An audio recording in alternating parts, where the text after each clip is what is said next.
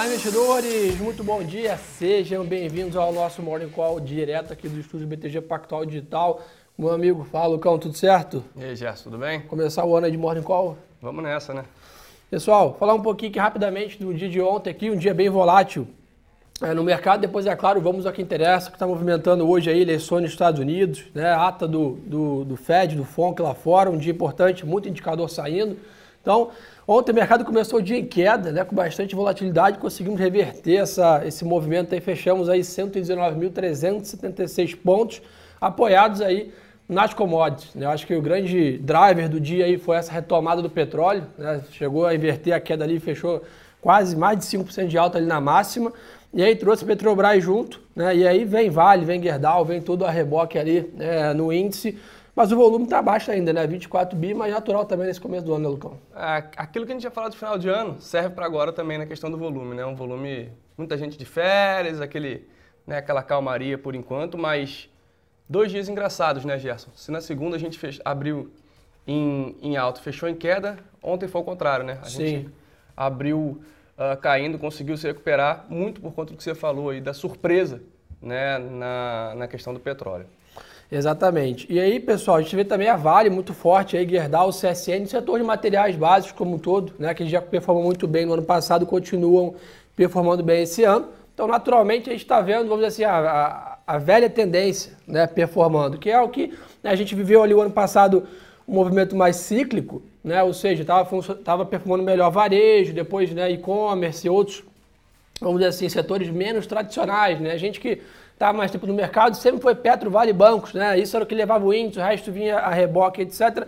O ano passado a gente viu uma mudança um pouco nesse, nessa, nesse, nesse paradigma e agora voltando um pouco ao velho normal, vamos dizer assim, né? da Bolsa com commodities sendo o grande driver e o Brasil beneficia disso, né? Bom demais, muita gente já falando de boom de commodities para esse ano, né? Uma expectativa muito positiva, principalmente com a questão da China, né? Com o crescimento da China, com, com os números fortes da China. É, e aí, não tem jeito, né? Vai o setor de materiais básicos mesmo, fica todo mundo para trás. A TBS foi bem também, questão de exportação de proteína. Então, acho que a gente está se beneficiando. Né? De novo, estamos tendo mais uma chance de, de andar bem aqui, né, com esse boom é, da China. Vamos ver se a gente consegue aproveitar caminhando. Até porque, né, quero dizer aproveitar, estamos ainda nessa situação ruim aguardando notícias sobre o cronograma de vacinação aqui no Brasil. Ontem algumas notícias sobre compras de seringas e etc., mas ainda não temos algo concreto que acalme né, o mercado. O Ministério da Saúde ainda não se pronunciou oficialmente sobre a expectativa de vacinação, então acho que isso ainda deixa os investidores com uma pulga atrás da orelha, vamos dizer assim, em relação é, ao mercado nosso aqui. Então vamos torcer para essa semana a gente ter uma definição melhor disso, né? Exatamente, e, e bom, tem outras coisas aí no radar também, né? Eleição lá na Câmara, tem, tem muita coisa para ficar de olho no cenário local. Juros, turma. Ontem foi um dia de forte alta nas taxas. O mercado abriu em alta, praticamente seguiu essa dinâmica o dia todo, apoiado de novo. Né? A gente está com pouquíssimos vetores no mercado local. Pelo contrário, está bem devagar aqui o mercado brasileiro né, de notícias. Então, estamos navegando águas internacionais, que foi um dia de alta forte nas treasuries ontem. Né? Ontem era um dia importante lá fora, né, essa, eleição no Senado né, americano, tem toda essa questão de né, teremos uma blue wave, né, ou, ou, não, uma light blue wave, né, ou seja, qual será, né, a gente já tem um presidente, que é o novo Joe Biden, né, que deve ser é, eleito aí provavelmente nos próximos dias oficialmente, então, será que teremos um, um, um, Senado aliado com o seu governo? O que, que isso levaria? Né? Ou teremos um, um Senado né, republicano? Então, essa dúvida levou os investidores ontem a comprarem um pouco mais de renda fixa, elevarem as taxas. Então, o mundo acompanhou a abertura das treasuries. Para quem não sabe, as treasuries é como se fossem né, as nossas rendas fixas aqui, nossas taxas de juros aqui. Então, a gente viu um movimento de abertura nas taxas, ou seja, mais demanda por renda fixa. Naturalmente, o mundo inteiro viu a alta de juros aí generalizada, principalmente nos emergentes.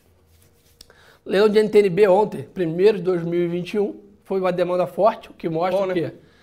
que o mercado está com apetite a nossa dívida aqui, o que é um sinal positivo também. CDS ontem, 145 pontos, leve alta, mas sem grandes distorções, estamos acompanhando o mundo aí em níveis ainda pré-pandemia, eu acho nosso CDS nesse patamar de 140, 150, muito bem precificado, dado o risco Brasil ainda. E o teu famoso dolinho, Lucão, ontem praticamente 0 a 0 ali, mas muita volatilidade. Né? Que susto, hein? que susto. A gente começou o dia ali, né, passando da faixa dos 5,30 e vai embora e daqui a pouco, né, com essa a, a tranquilidade, daqui a pouco você olha o dólar está na casa dos 5,20 de novo.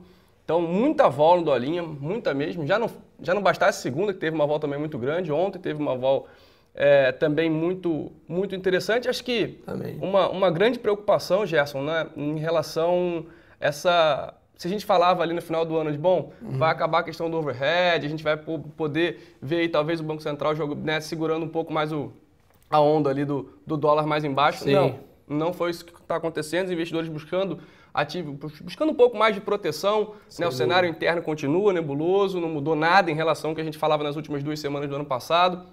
Pelo contrário, essa disputa mais acirrada aí na Câmara traz mais instabilidade. Covid, essa segunda onda que acho que pouca gente esperava que viesse tão forte assim, essa, Unido, essa nova cepa. Lockdown.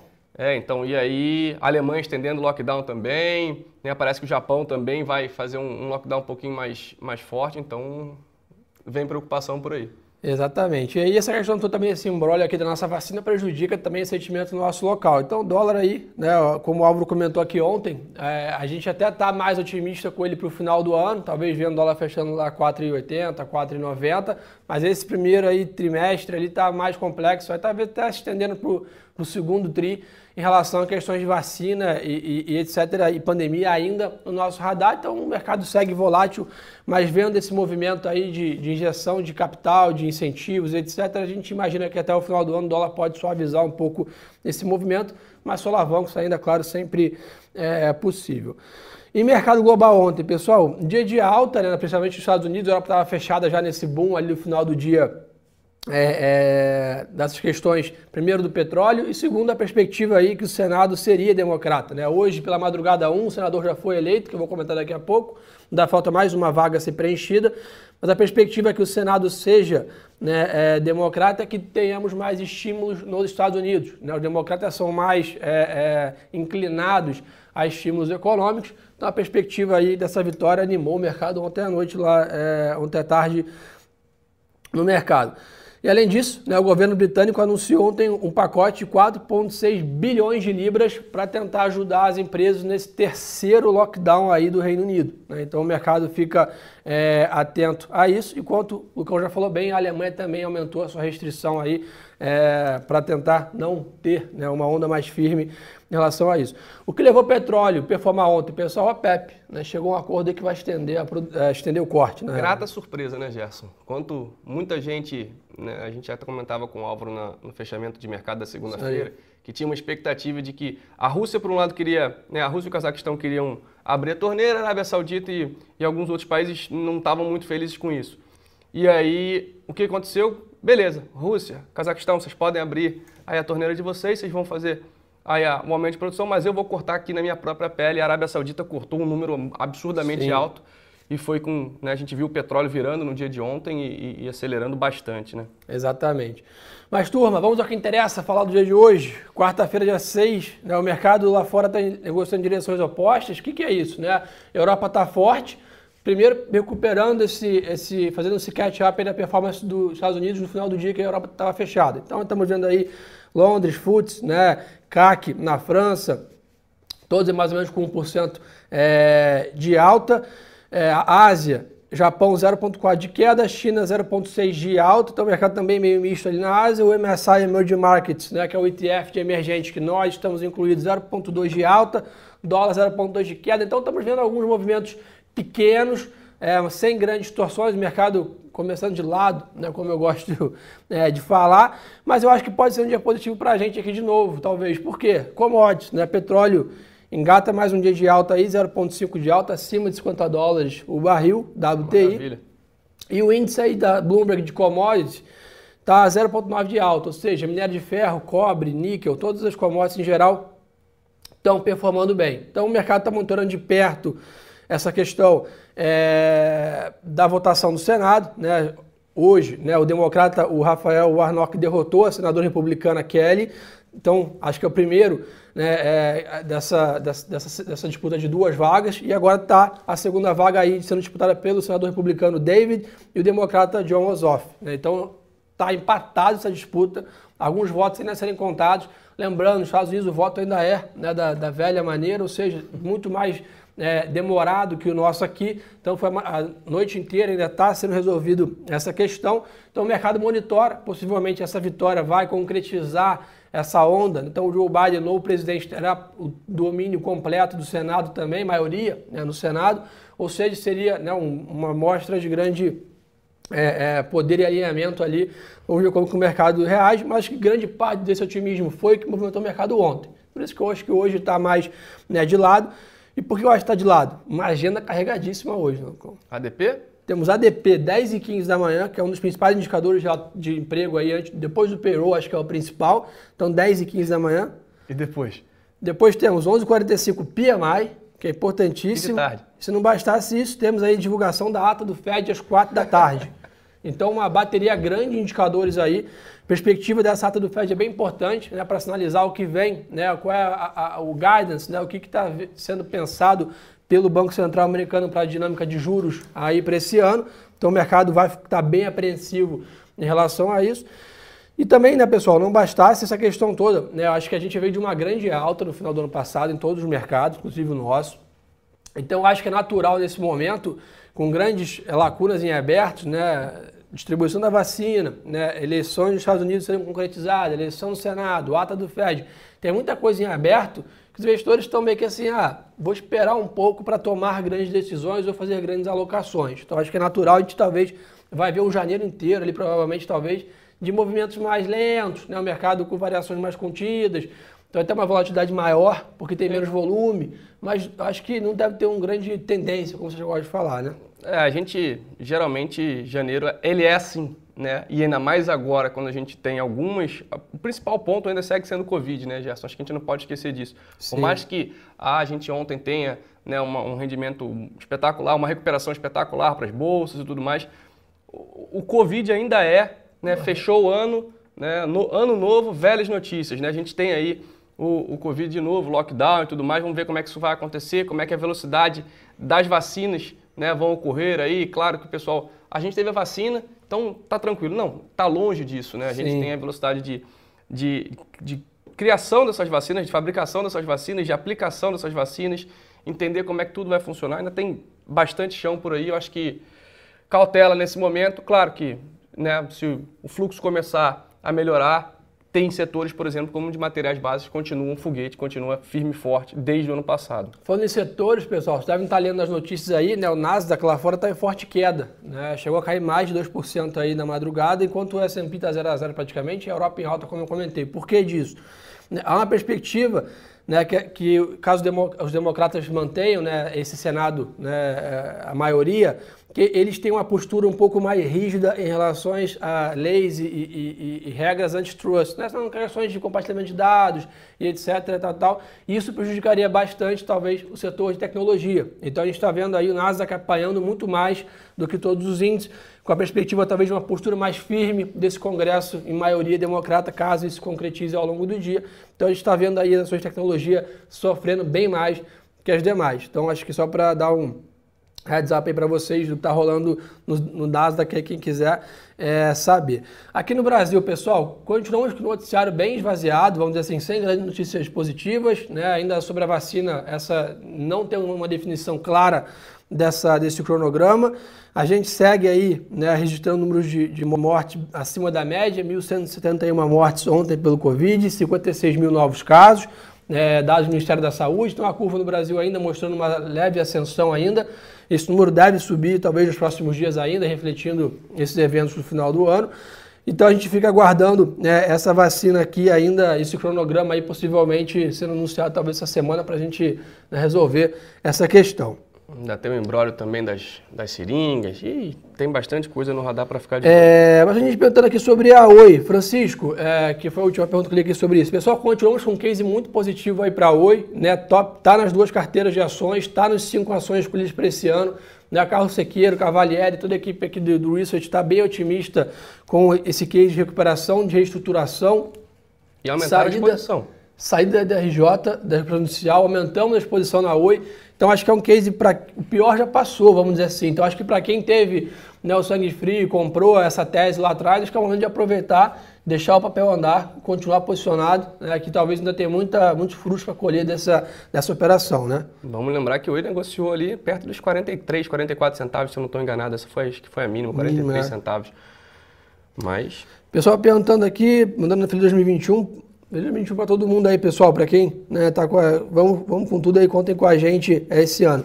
Lucas mandou, acho que o dólar se mantém ou cai abaixo dos 5? Lucão, como eu comentei, acho que tem espaço para cair abaixo dos 5, mas não no curto prazo. Tá? Acho que no curto prazo o dólar se mantém nesses patamares um pouco mais voláteis, 5,20, esticou no 5,30, patamar ali abaixo de 5,10, por exemplo, até a gente ter uma solução mais clara dessa questão da vacina aqui no Brasil e dessa questão política nos Estados Unidos. Acho que normalizado isso, a tendência que a gente imagina macro, estrutural, é dólar fraco no mundo, e o Brasil fazendo um pouco do dever de casa aqui, a gente pode capturar esse movimento, mas por enquanto segue a vol, né?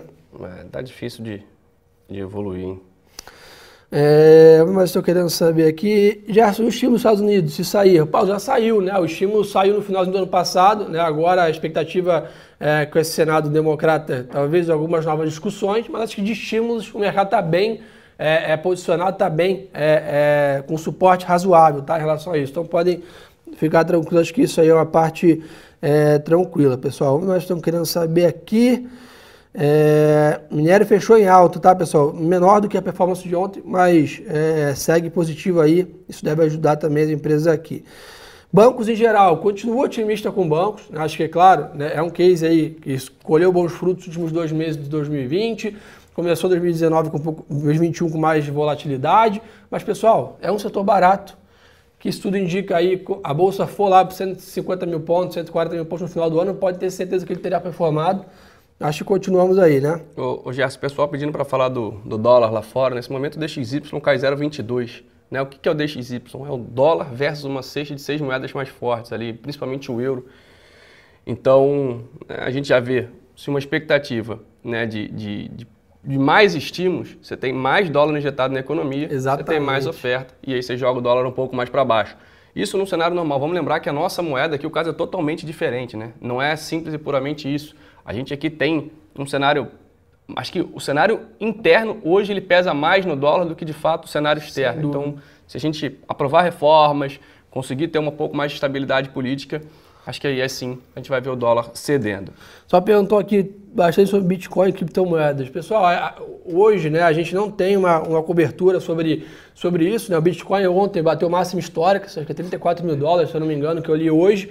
A gente está com isso né, em evolução aqui dentro do banco, em possivelmente ter uma análise sobre isso, aprofundar na tese. Né? Então, assim que a gente, onde se tiver mais respaldo, como sempre, né, a gente pode falar com vocês sempre quando a gente tem profundidade na tese, no assunto, para que a gente possa ter a tranquilidade de estar passando informação que a gente está é, com segurança, dizer assim, passar.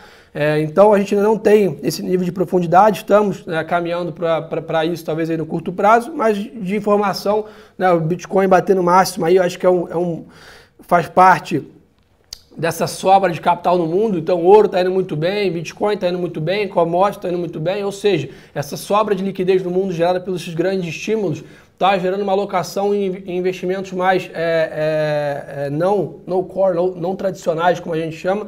Então acho que é importante, é, eu acho que a dinâmica é essa, é, então acho que, mas a gente vai, sabe que isso é uma tendência que que vai crescer muito esse mercado no mundo ainda. A gente está com isso no radar e devemos é, trazer mais conteúdos aí ao longo do ano, se aprofundarmos nesses temas para vocês, tá, pessoal? O compromisso nosso aqui é, em relação a isso. É, o pessoal pode falar aqui, é, Bradesco, mesmo case nosso de bancos como um todo, aí a gente continua né, otimista, é, nosso topic é Itaú, dentro do setor. É, Cogna, continuamos neutro no papel, né, vendo o papel nesses preços atuais é como um preço justo, não Sim. esperando novos resultados aí da, da companhia ou novas é, é, diretrizes para mudar essa recomendação. Então o research hoje é neutro no papel, sem ver upside ainda é, para o papel, tá, pessoal? Mais algum ponto aí, Lucão? Eu acho que o pessoal perguntou uh, bastante aqui sobre o setor de energia. Né? O setor de energia, vamos lembrar, é um setor um pouco mais uh, consolidado, digamos assim, né? com contratos mais longos. Então, um setor onde Claro, não vamos falar que não tem volatilidade, claro que tem, mas a volatilidade é um pouco menor. Você pega alguns ativos ali, você consegue ver isso claramente, né? TRPL, Copel, você vê aqui esses ativos né, equatorial, esses ativos ele tem, eles têm um pouco menos de volatilidade que o mercado por conta desses contratos mais longos, por conta de uma dinâmica diferente de boa parte do mercado, tá? Então a gente ainda continua vendo de forma bem positiva, inclusive alguns ativos ali, se tiver, lembra da Eletrobras, do último relatório da Eletrobras? Também, é. Olha, Pessoal, só para finalizar aqui, Petrobras, né? Continua um case nosso aí, é o nosso top pick da carteira com maior peso. Acho que o petróleo ainda tem um espaço para se recuperar. Esse boom de commodities talvez continue aí mais algum tempo aqui no mercado internacional. A empresa vem fazendo um excelente trabalho de melhoria operacional, reestruturação, fazendo muito bem seu dever de casa. Então, acho que tem muito espaço para o papel continuar andando ainda, sem falar de toda a liquidez e, e talvez volta de, de, distribuição de dividendos mais é, firme esse ano. Então, acho que é um case aí no-brainer também para ter dentro é, do seu portfólio. Petro Vale aí, acho que é são papéis que precisam estar na carteira. Turma, então acho que por hoje é só. Lembrar vocês, é claro, importantíssimo, seguir a gente aqui no Instagram, né, o arroba e arroba claro, tá aqui no pin do Instagram. Segue lá a gente, tem muito conteúdo saindo no intraday aí, como vocês gostam de falar, no dia a dia, soltando algum pin de notícias, boletim foco, sata do funk, etc. A gente solta lá conteúdos, fora os GTVs que eu faço também, com alguns é, é, questões mais educacionais, explicando algumas coisas do mercado. Então acompanhe lá, espero vocês aí para consumir esse conteúdo além do nosso Morning Call, pessoal. Afinal de contas, o melhor ativo é sempre a boa informação.